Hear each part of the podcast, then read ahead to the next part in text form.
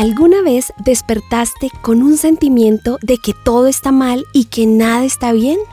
Este es un mensaje escrito por Mary Loman de The Christian Working Woman en español. Esa alegría de Dios de la que tanto cantamos parece estar ausente en momentos. Cuando eso pasa, es un buen momento para hacer un alto y preguntarse, ¿qué está robando mi gozo? A veces permitimos que las personas lo roben, ¿verdad? Por ejemplo, una persona que hace más difícil tu trabajo o que te falta al respeto, alguien con quien vives, un compañero o un miembro de tu familia. Nuestras vidas están llenas de situaciones que causan mucho estrés, nos frustran o en definitiva nos roban el gozo. Frente a alguien que a menudo te hace sentir así, ¿qué puedes hacer?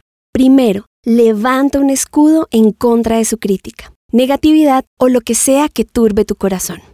Ora para que Dios te ayude a proteger tu mente y emociones contra lo que te genera intranquilidad. Para ilustrarlo, quiero contarte lo que Jan Silvius dice. Imagínate en un castillo y que alrededor tienes un canal de agua. Cuando venga el robador de gozo, ala con fuerza y levanta el puente para que no pueda ingresar.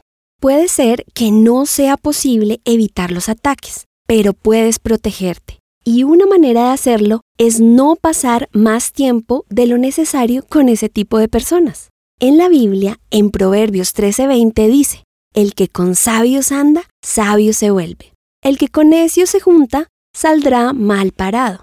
Escoge cuidadosamente a tus compañeros.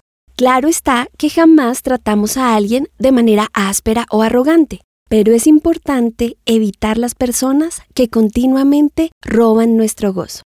Puedes orar por aquellos que son difíciles en tu vida.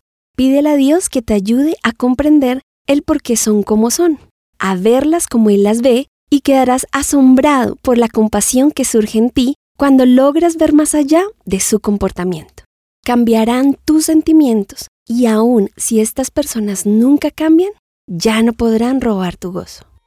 Encontrarás copias de este devocional en la página web de christianworkingwoman.org y en español por su presencia radio.com. Búscanos también en tu plataforma digital favorita. Estamos como The Christian Working Woman en español. Gracias por escucharnos, les habló Carolina Vanegas con la producción de Catherine Bautista.